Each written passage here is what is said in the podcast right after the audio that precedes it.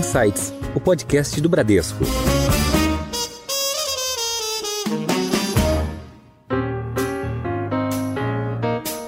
O conflito na Ucrânia não parece estar perto do fim. A inflação ainda está elevada e já se fala em recessão nos Estados Unidos a partir do ano que vem. Que cenário econômico é esse que se desenha e como adotar as melhores estratégias? Como investir hoje em um futuro ainda um pouco mais distante para ter uma renda lá na frente? Para saber essas respostas a essas dúvidas, convidamos o Gabriel Sfrur, CIO da Gave Investimentos. Seja muito bem-vindo, Gabriel Insights. Obrigado, Adilson. É um prazer meu falar em nome da Gávea, com o Bradesco, nosso parceiro aqui de primeira hora, de primeiro dia. Está conosco para a conversa o superintendente executivo da Bradesco Vida e Previdência, Marcelo Rossetti. Seja muito bem-vindo ao Insights. Oi, Adilson. Obrigado pelo convite. Oi, Gabriel. Obrigado aí pela parceria. É um prazer estar aqui com vocês. E eu sou Adilson Ferrarese e este é o Insights, o podcast do Bradesco. Bom, Gabriel, temos bastante assuntos aqui para tratar hoje, principalmente do ponto de vista de cenário, investimentos, falar de previdência, mas eu gostaria de começar com o cenário internacional. Temos alguns ingredientes relevantes aí, e acho que o primeiro deles, que já está se estendendo um pouco, é o conflito entre Rússia e Ucrânia, que ainda sem uma previsão de quando irá acabar, certo? E o mundo, obviamente, ele já está se adaptando e precificando economicamente este fato.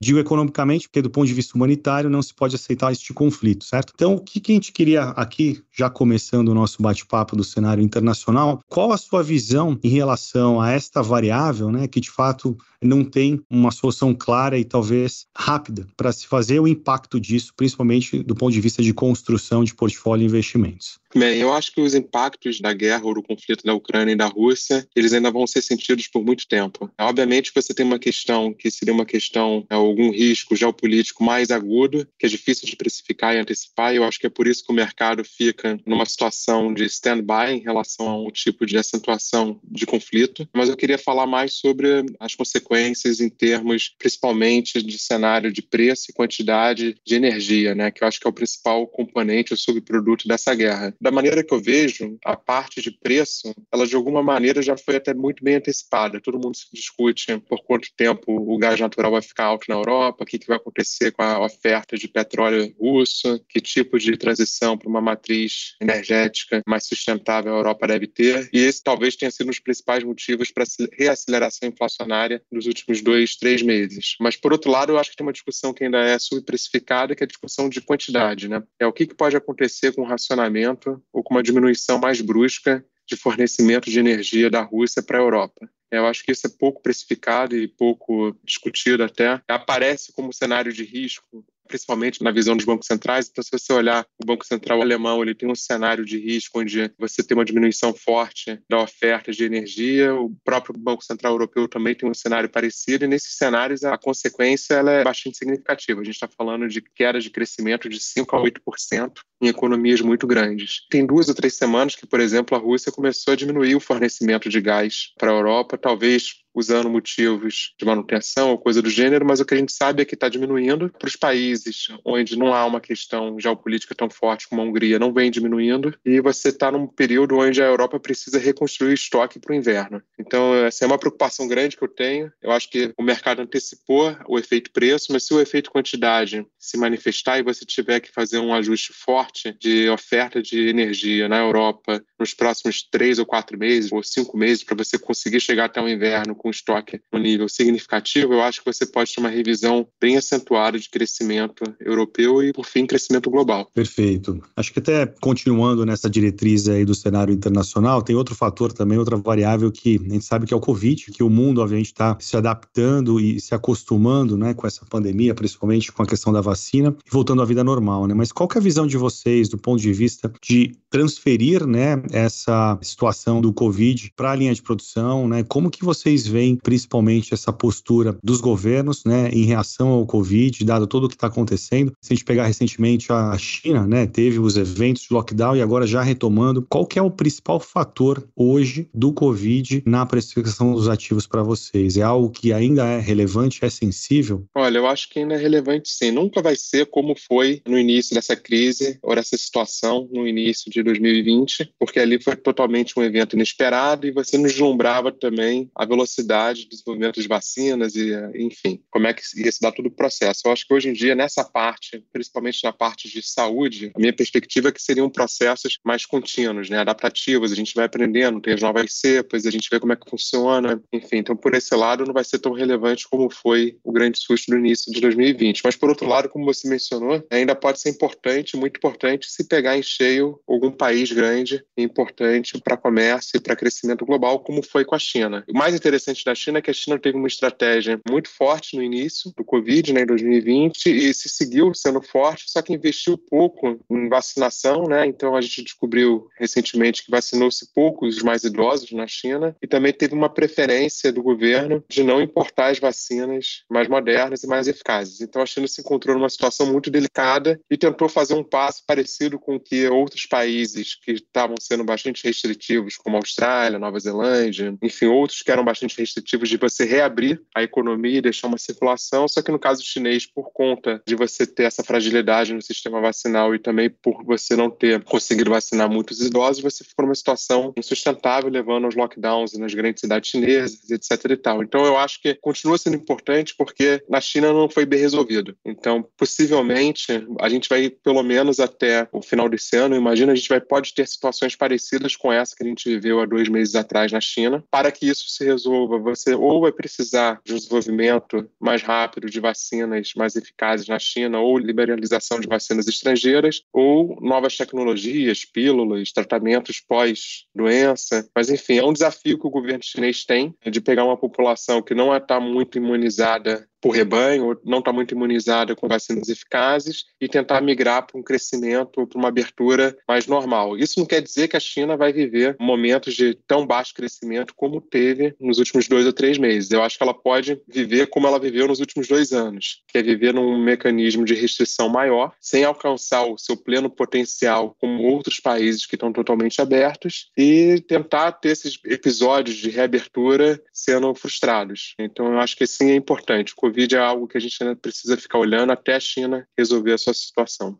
Perfeito, obrigado, Gabriel. Até aproveitando esse assunto do Covid, Rossetti, eu queria introduzir aí, principalmente, a sua experiência em previdência, né? A gente entrou aqui um pouco no preço, no que, que teve de impacto, né, do preço dos ativos de mercado, e obviamente também imagino que deve ter tido uma mudança, talvez, no comportamento do investidor. Como que você viu essa vinda do Covid, né, e eventualmente a reação dele no aspecto do mercado de previdência, né? Teve uma preocupação, principalmente com o planejamento financeiro de mais longo prazo, como que você viu isso acontecer no mercado de previdência, Rossetti? A verdade é que um evento nessas proporções, né, de uma pandemia mundial e que até então a gente não havia vivido, né, principalmente as últimas gerações, uma situação como essa, com certeza deixa algumas marcas, né, principalmente em relação ao comportamento das pessoas. E desde então, a partir do primeiro trimestre lá de 2020, né, na dinâmica da previdência, a gente observou algumas fases, né. Na primeira, lá no início da pandemia, foi de que as pessoas viram as reservas de previdência como uma espécie de colchão de liquidez diante daquele momento de incertezas e tal. E aí nós tivemos um aumento dos resgates e uma redução das contribuições lá por parte das pessoas e também das empresas. Já numa segunda fase, aí a partir do segundo ano da pandemia, com a retomada gradual das atividades, houve uma procura para recompor essas ofertas, ou seja, uma retomada das contribuições aos planos. E agora, mais recentemente, o que a gente passou a notar é uma maior consciência das pessoas sobre a necessidade de um planejamento financeiro de longo prazo não apenas uma reserva para aposentadoria, mas também uma proteção né, para esses momentos de incerteza. Então,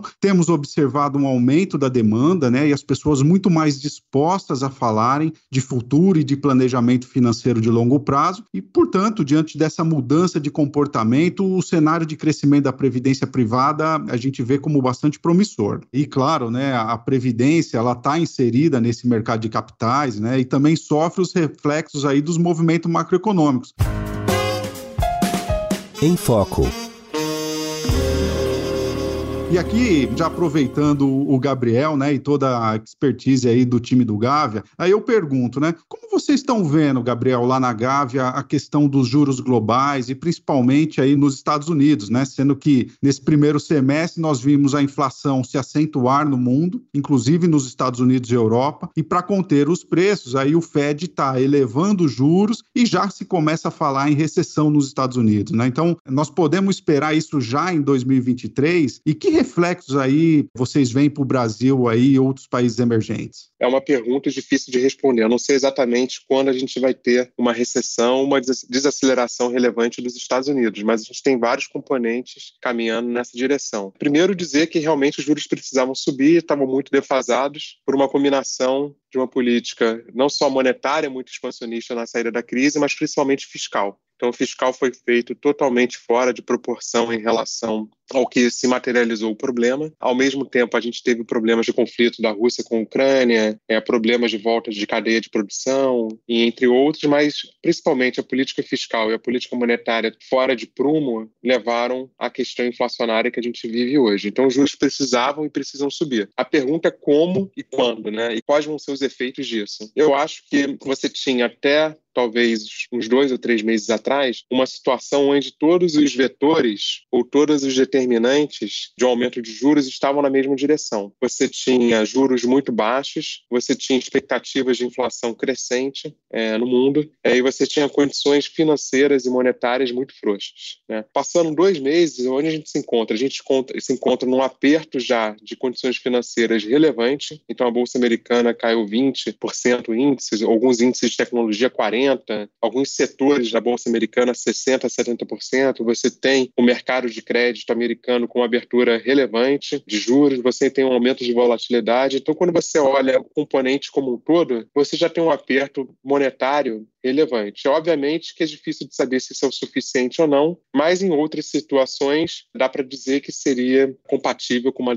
desaceleração importante da economia americana. Ao mesmo tempo, você tem um aumento de incerteza no mundo. A gente falou um pouquinho antes sobre incerteza de geração de energia na Europa, a gente falou de incerteza de reabertura de China. Então, você tem um momento onde você tem condições que caminham também na direção de diminuir ah, esse apetite por mais aumento de juros. Então, a gente está numa situação mais complicada do que a gente teve há dois meses atrás. O que me deixa mais curioso e querendo seguir é realmente a postura dos bancos centrais nesse dilema, porque normalmente a gente foi treinado e a gente observou nos últimos 20, 30 anos bancos centrais que olhavam para frente, olhavam esses vetores que eu comentei com você aqui, e daqui a dois anos tinha uma certa projeção se a inflação ia estar ou não dentro da meta, o que, que ia estar acontecendo com o crescimento, e escolhiam hoje como calibrar a política monetária para acertar lá na frente. Eles erraram muito e agora eles jogaram fora esse livro. E é o livro hoje em dia que eles têm utilizado é o que está acontecendo com a inflação mensal. E o que, que vai acontecer com a inflação divulgada nos próximos meses, às 9 horas da manhã, ninguém sabe, nem eles, nem ninguém. Então aumentou muito a chance de você ter políticas reativas com dados de curto prazo que podem ser, de alguma determinada magnitude, contraditória com aquilo que você precisa para atingir o objetivo de médio e longo prazo. E isso é uma preocupação grande que eu tenho, e isso com certeza aumenta a incerteza e aumenta a chance de você entrar no cenário recessivo, porque se você for reagir de acordo com a realização de hoje, não com a sua projeção do que, que vai acontecer lá na frente, sabendo que a política monetária e também a política fiscal demora para agir, né? Não é você não aperta um parafuso hoje já sai o resultado no dia seguinte, não é?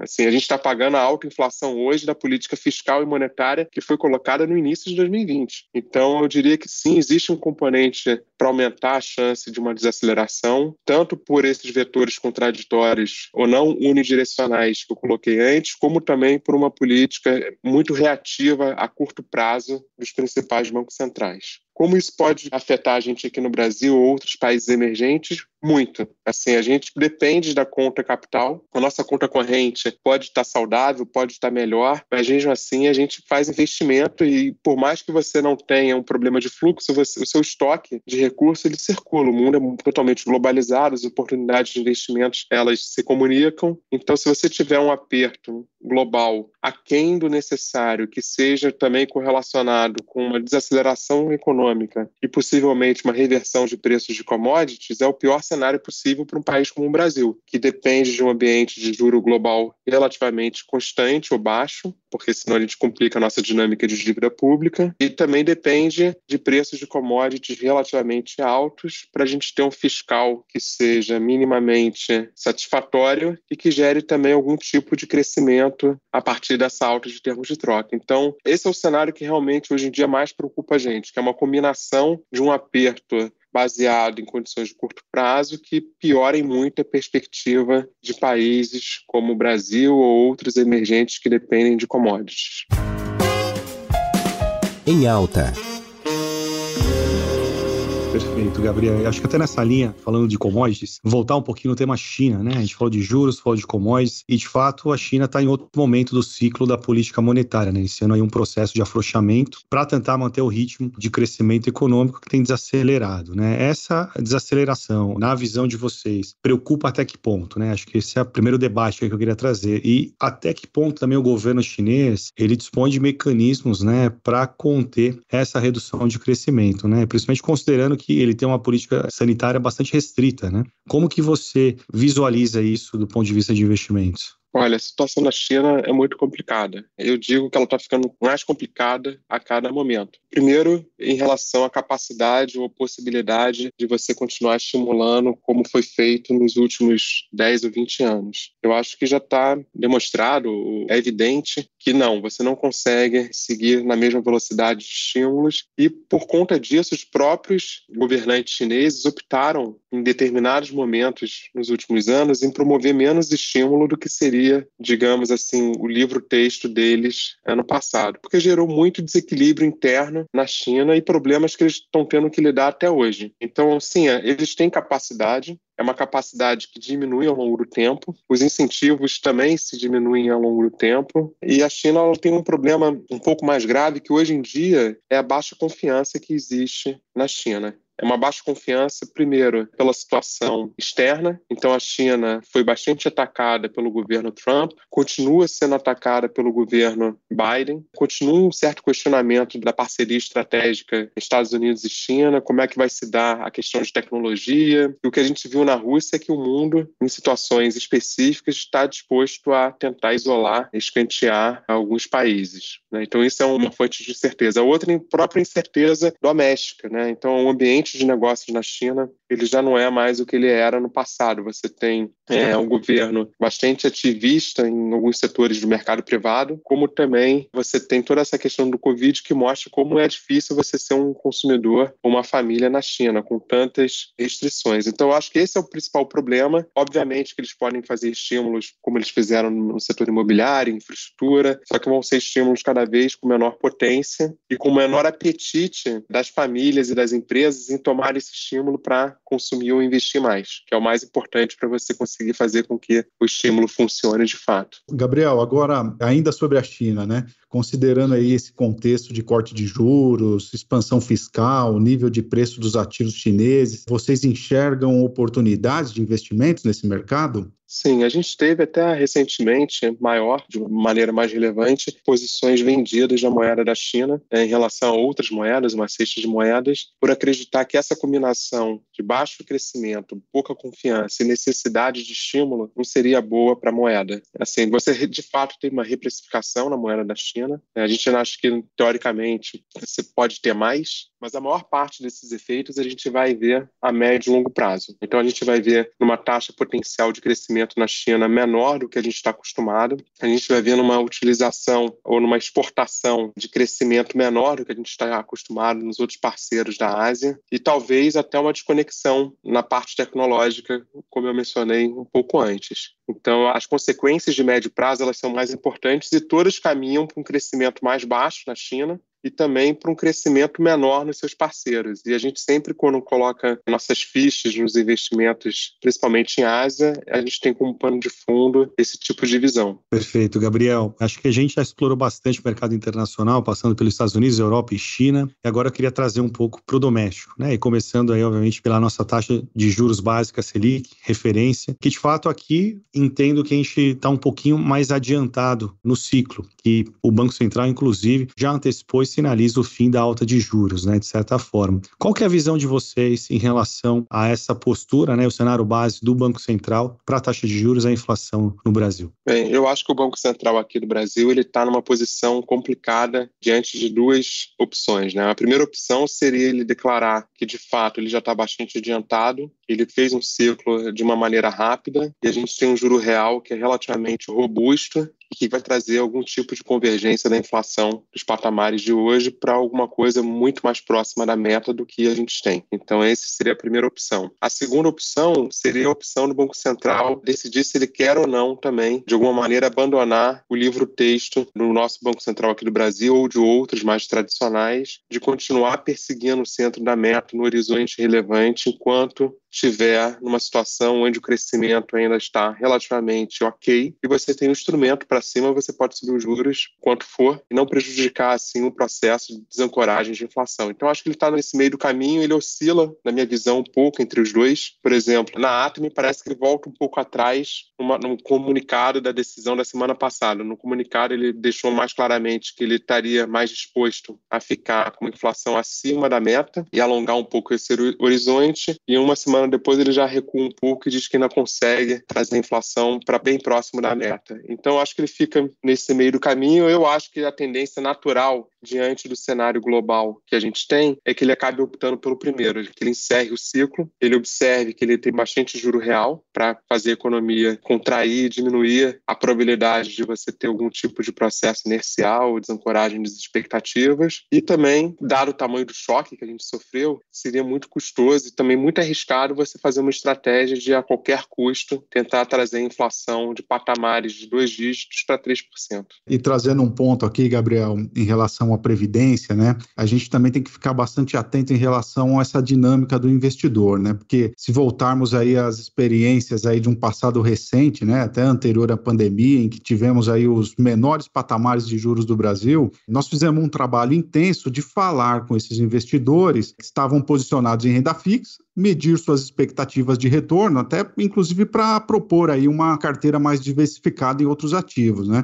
E com a volta da atratividade da renda fixa, né, dada pelos patamares atuais aí de juros, o retorno desses investidores para a renda fixa, né, para esse investimento, ela foi que quase que natural, né? E o que a gente imagina é que a partir da estabilização, né, e a inflexão aí da curva de juros, essa conversa, né, com os clientes de previdência que torna-se necessária novamente. E a gente acredita aí que a partir de 2023 a gente volte essa conversa, né? Eu acho que faz todo sentido você pensar também nos seus investimentos, dependente, obviamente, do nível de juros, quando você faz uma alocação passiva em bolsa ou em renda fixa, mas a maior parte do que a gente tem comentado aqui, ou que existe também no mercado, são oportunidades que acontecem independente se é um ciclo de alta ou de baixo de juros, enfim. Então você tem outras oportunidades que vão estar sempre no mercado, que podem ser exploradas, que vão te dar um retorno acima do retorno da taxa de juros neutra ao risco. No nosso caso aqui seria a Selic. Então, não necessariamente quando você investe ou toma mais risco para investir no multimercado, você vai estar abrindo mão do seu rendimento básico da Selic, né? Acho que isso é importante também. Não, perfeito, perfeito. Agora, até a despeito aí do nível, né, de aperto monetário que o BC já realizou, né, os dados de crescimento e atividade continuam apresentando algumas surpresas positivas. E agora, em que momento vocês entendem aí, Gabriel, que esse aperto monetário local e global assim deve começar a contrair também a atividade aqui no Brasil? Olha, Rossetti, a gente já achava que deveria estar batendo, mas eu acho que a gente vai continuar se decepcionando por esse lado, ou seja, vai continuar vendo números um pouco mais robustos e fortes por enquanto. Por quê? Porque você tem um aperto monetário e um aumento da maior parte dos bens inelásticos, né, que os economistas costumam dizer, aqueles que todo mundo tem que consumir quase que a qualquer preço que é gasolina, energia, alimentos, que acaba tirando renda para você consumir outras coisas. Então, esse seria o processo natural que iria diminuir demanda e crescimento. Só que, por outro lado, a gente está com uma política fiscal também ativa. Né? Então, você teve o governo colocando e discutindo com o Congresso diversas outras medidas que vão de subsídio às principais contas, como também mais transferência para alguns setores. E esse tipo de política, ele cria um certo, uma certa energia na demanda e dificulta um pouco o trabalho do Banco Central e também te dá um, uma falsa sensação de que a política monetária não está batendo. provavelmente ela vai estar batendo tendo, ela vai estar sendo mascarada por alguns fatores de curto prazo, esses em particular que eu comentei, a gente vai sentir daqui uns dois ou três meses, mas também a gente foi sentindo ao longo do início desse ano outros fatores também frutos do estímulo que a gente fez lá atrás, com auxílio emergencial e outras políticas. Então, assim, eu, eu continuo acreditando na política monetária, porque, primeiro, a gente vê que a curva de juro real ela está alta para quase todos os prazos. Segundo, porque você tem, ao mesmo tempo, um processo de diminuição do que a gente chama em inglês do financial deepening, né, que é esse aprofundamento financeiro que leva à diminuição da política monetária, que é quando mais gente procura instrumentos novos e está disposto a tomar mais risco com diminuição de spread, como você mesmo colocou no seu comentário. Então, você tem a política monetária funcionando, você tem outras políticas que elas estão mascarando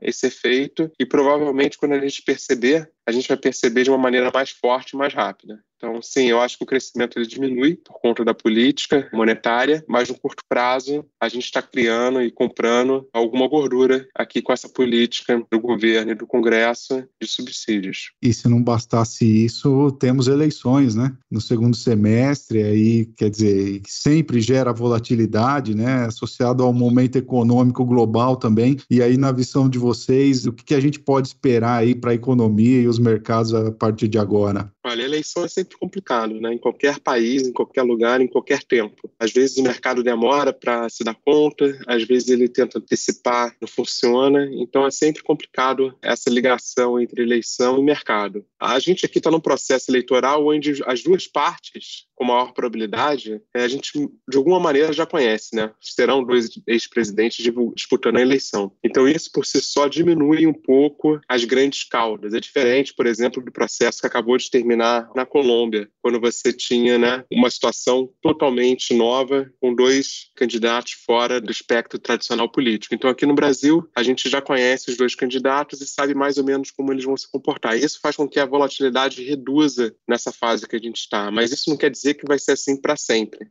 porque possivelmente mais próximo das eleições ou até mesmo depois das eleições, a gente vai ter que aprender que tipo de política é, os candidatos ou o futuro presidente vai querer adotar ou vai poder adotar na parte econômica, principalmente na parte fiscal. E ao descobrir esse tipo, eu acho que a gente vai ter um aumento de volatilidade e um aumento de incerteza, porque a gente está no processo onde até mesmo esse conhecimento prévio dos candidatos faz com que eles não precisem expor as suas ideias do ponto de vista econômico, são pouco cobrados em relação a isso, mas isso não quer dizer que o desafio é pequeno nem que eles não possam decepcionar. E quando a gente olha o tamanho do desafio conjugado com o nosso cenário internacional, com esse cenário de desaceleração e possivelmente conjugado com queda de commodities, como eu disse também anteriormente, é um cenário bastante desafiador para o Brasil. Então, pode ser um cenário onde todo o ganho que a gente teve no início desse ano, que tem sido utilizado para subsídio na parte fiscal, que adveio do aumento de commodities, pode se reverter e criar um buraco adicional. A gente tem que saber o que, que vai substituir o teto de gastos, que tipo de âncora a gente vai ter. Esse também é um assunto que vai ser super relevante e principalmente ter algum tipo de programa ou de reforma que faça com que o Brasil entre numa trajetória de crescimento minimamente aceitável, que é a única saída para a gente ter um mercado, eu acho, relativamente robusto nos próximos anos. Né? A gente tem que ter algum tipo de crescimento. A incerteza em relação a isso é absurda. Então, eu imagino que a gente vai ficar com uma volatilidade relativamente contida, pelos motivos que eu falei, mas ao se aproximar das eleições, e falta pouco tempo, a gente vai aumentar bastante a vol, bastante o ruído. E uma das características de você ter bastante carrego, como é o caso do Brasil, é que esses eventos de volatilidade eles demoram para acontecer, mas quando eles acontecem, eles acontecem de uma forma discreta. Então, a gente observa isso em vários países que a gente já investiu no passado que tem juros muito altos, ou tinham, por exemplo, a Turquia, a Argentina, o próprio Brasil. É caro você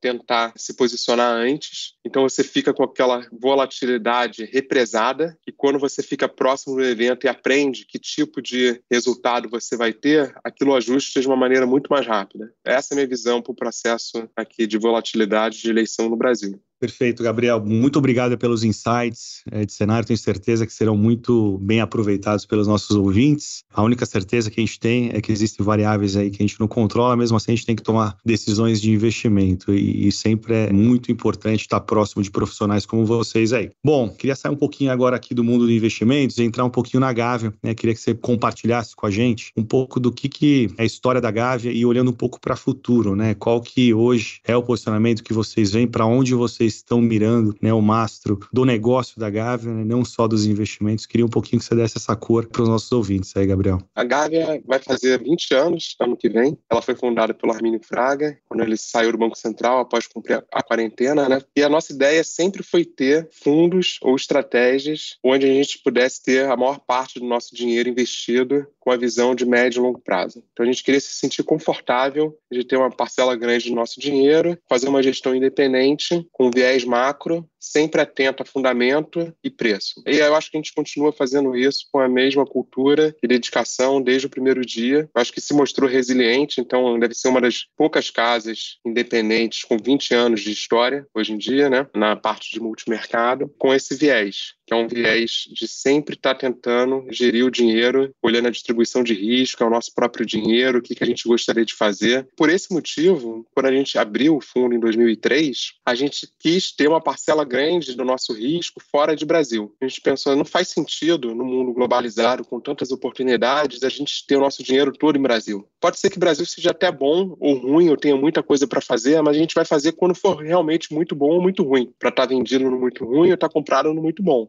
Quando a gente não tiver muita opinião, a gente tem que poder investir fora, saber o que está acontecendo fora. Então, sempre a gente teve um viés de ser uma casa global. Isso também foi alguma coisa que o Armínio trouxe do tempo que ele passou no fundo do Soros, antes do Banco Central. Então, a gente já abriu a Gávea em 2003, com a maior parte do nosso risco em Ásia, apostando na valorização da moeda chinesa, achando que os desequilíbrios do câmbio fixo da China e da Ásia contra a corrente americana muito elevado não iriam perdurar. E é o tipo de processo de investimento que a gente faz até hoje. Hoje em dia, a gente tem um único produto, né? desde que a regulação brasileira deixou os investidores locais poderem investir mais livremente fora do Brasil, a gente unificou, então a gente só tem um produto com diferentes alavancagens alavancagens. Então, o cliente que está investindo em previdência ou está investindo no Gávea Macro, que tem uma alavancagem de 1 em relação à previdência, ou o Gávea Macro Plus, que tem uma alavancagem de 50% acima, ele vai ter o mesmo tipo de estratégia do que eu tenho na minha pessoa física, do que o Armínio tem na pessoa física dele. Então, essa é a nossa principal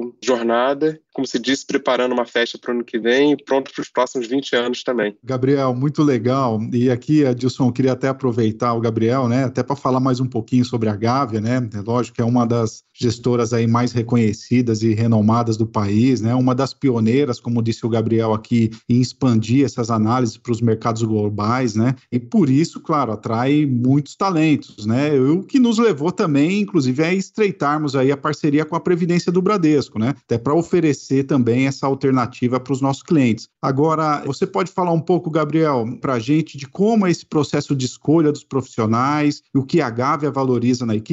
A gente está sempre procurando talentos. Né? A gente diz internamente aqui que a gente não tem vaga aberta, a gente procura pessoas. Né? Então, a gente pode esbarrar em pessoas que são muito boas, não ter uma vaga em aberto, mesmo assim, a gente vai querer trazer para o nosso time e tentar construir algo na linha do que eu coloquei anteriormente. Então, as pessoas que a gente tenta atrair principalmente aquelas que têm maior experiência, são pessoas que são donas, vão se sentir donas do negócio, que vão ter sociedade, que vão perceber o grau de meritocracia que a gente tem dentro da nossa empresa e que vão estar tomando risco e investindo o seu próprio dinheiro pensando no médio e longo prazo. Então, é, esse é o perfil de pessoas que a gente tenta atrair, ao mesmo tempo que você tem que ter um celeiro de pessoas novas, jovens, com talentos, recém-saídos de faculdade, onde o perfil aí já é um pouco mais diferente. Né? A gente busca sempre aquele jovem mais proativo, que tem um espírito de luta, que sabe mais ou menos onde ele quer chegar lá na frente, que não tem medo de chegar cedo, sair tarde, né? E fazer o dever de casa para construir uma carreira com outras pessoas que vão também dividir o seu conhecimento, né? E formar a cultura da empresa como tem sido nos últimos 20 anos. Eu acho que a gente tem essa grande vantagem de ter uma visão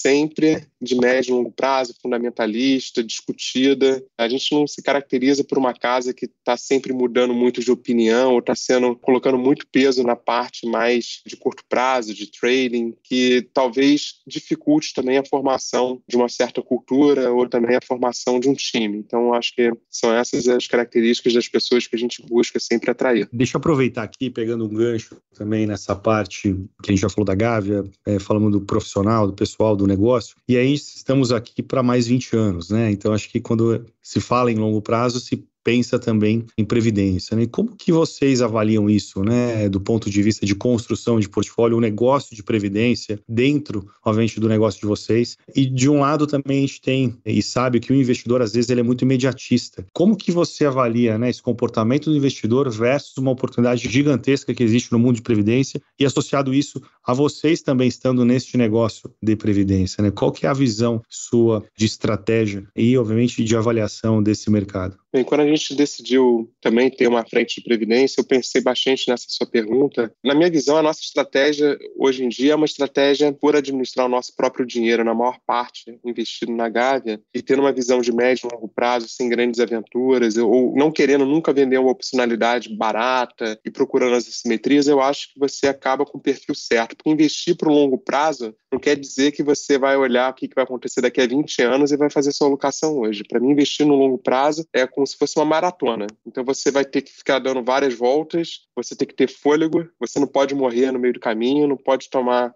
um risco muito diferente, dar um sprint e ficar cansado. Mas, por outro lado, você também tem que saber o momento certo de ir pro ataque. Então, é mais ou menos assim que eu observo. Eu acho que você tem que ter uma visão da onde mais ou menos você quer chegar, saber fazer a gestão de risco até lá. E o Arminio sempre diz, né? A gente tem que investir como se fosse nosso dinheiro, tomando o risco certo, mas nunca sair daqui do escritório, nunca sair da gávea de maca, se a gente sofrer uma derrota. A gente tem que sempre sair andando. Eu acho que para você investir, o investidor de previdência tem que ser igual você não pode correr um risco totalmente desproporcional que impeça você chegar no seu médio e longo prazo. Então, o horizonte, eu diria que assim, o horizonte da previdência está mais associado a você ter uma gestão de risco boa, sempre sabendo que você, para ganhar, tem uma chance de perder, mas controlando as suas perdas, do que você fechar o olho hoje, fazer uma alocação estática, que você vai acordar daqui a 20 anos e descobrir se você vai se aposentar com mais ou menos recurso do que você imaginou há 20 anos atrás. Tá certo, obrigado. A gestão de investimentos é gestão de risco, né? No final, acho que tem muito essa verdade aí por trás sempre. Rossetti, queria trazer um pouco para você você esse assunto em previdência também, né? Frente aí da Bradesco Vida e Previdência. Como que você enxerga esse futuro dessa oportunidade de investimento vis-à-vis a realidade, né, e ansiedade talvez dos investidores que existem hoje, né? E como atrair esses investidores para esses planos e mostrar, obviamente, a importância deles no contexto de acúmulo de capital e proteção também no médio e longo prazo. Ô, Adilson, esse é um desafio do nosso mercado, né? Só na previdência privada aberta já superou aí mais de um trilhão em reservas, né? E temos boas expectativas, né? Bom, primeiro, como eu disse anteriormente, né, pela mudança de comportamento das pessoas, né, associado aí a uma maior consciência, né, para um planejamento de longo prazo, né? Eu acho que esse é um ponto. O segundo, de mostrar a importância do horizonte de investimento, como a gente falou aqui, né?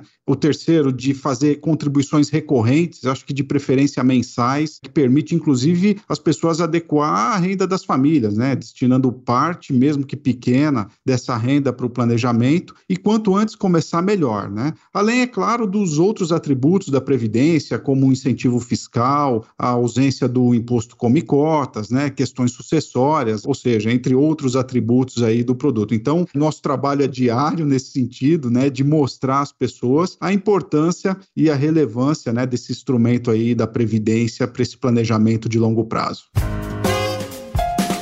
Seu guia.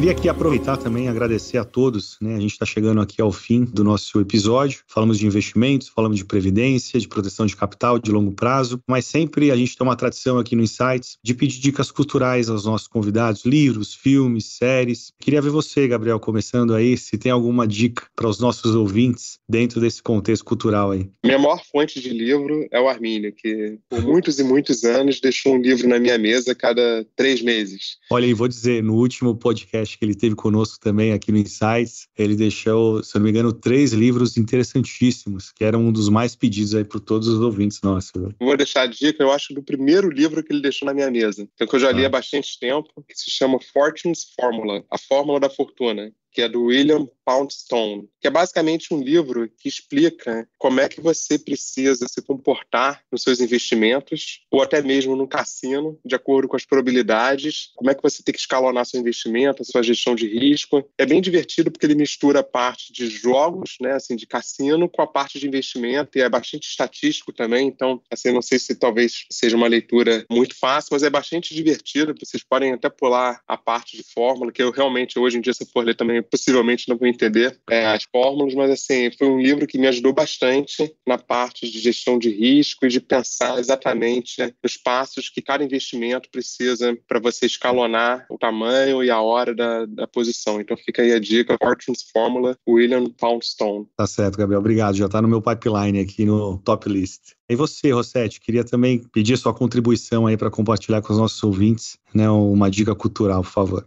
Não, legal. Acho que eu posso deixar uma assim, uma de um livro que eu li esses dias, né, que foi aquele Comece pelo Porquê, né, do Simon Sinek, que ele foi escrito aí em 2009. Eu não havia lido ainda, tive a oportunidade recentemente agora. Achei legal, achei uma leitura bastante divertida, né? Ela não está ligada diretamente ao mercado financeiro, mas ela traz uma reflexão bacana sobre propósito, né? Muitas vezes a gente se vê aí numa agenda de procurar as respostas para os acontecimentos da última semana, né? E, e, muitas vezes a gente esquece de fazer essa reflexão sobre os motivos, né? Os nossos verdadeiros motivos. Então, achei uma leitura bastante agradável. E gosto de série também, né, Dilson? Eu acho que uma que eu estou vendo agora, eu não consigo maratonar séries, né? Eu acho que é por causa do tempo aí, mas, assim, inclusive de preferência aquelas com episódios curtos, né? Eu estou vendo uma agora que chama Cyborg, né? Que mostra tá. um pouco da instabilidade política política, né? Que esse negócio não é privilégio nosso, né? Se passa num país desenvolvido, mas assim com bem menos relevância econômica, né? Que o nosso, mas também vive intensamente essas instabilidades. Então, estou achando interessante também. Tá certo. Muito obrigado. Já temos uma dica quente aí para o final de semana. Bom, turma, eu queria agradecer aqui. Estamos chegando ao fim do Insights deste episódio. Em nome do Bradesco, gostaria de agradecer o Gabriel por mais essa gentileza, oportunidade de estar juntos aqui. É sempre um prazer tê-lo aqui conosco. Muito obrigado obrigado, viu, Gabriel? Eu que agradeço, agradeço a você, Adilson, agradeço ao Rossetti. O Bradesco sempre foi, como eu disse no início, uma casa super parceira e a Gávea sempre vai estar à disposição dela e dos seus investidores. Obrigado. E agradeço você também, Rossetti, pela gentileza de estar aqui conosco hoje, né? A Vida e Previdência, sempre uma parceira da Bran também. E juntos aí vamos construir esse longo prazo que é muito relevante e importante para todos nós aí. Obrigado, Rossetti. Excelente, Adilson. Eu que agradeço aí o convite, agradeço aí o Gabriel, né, pela parceria e estou sempre à disposição. Muito obrigado. E esse é o Insights, o podcast do Bradesco. Para vocês, a cada semana, um episódio novo no ar. Estamos em todas as plataformas de áudio, LinkedIn, YouTube e agora também no Instagram. Acesse podcast.insights e fique por dentro de tudo que está em alta no mercado.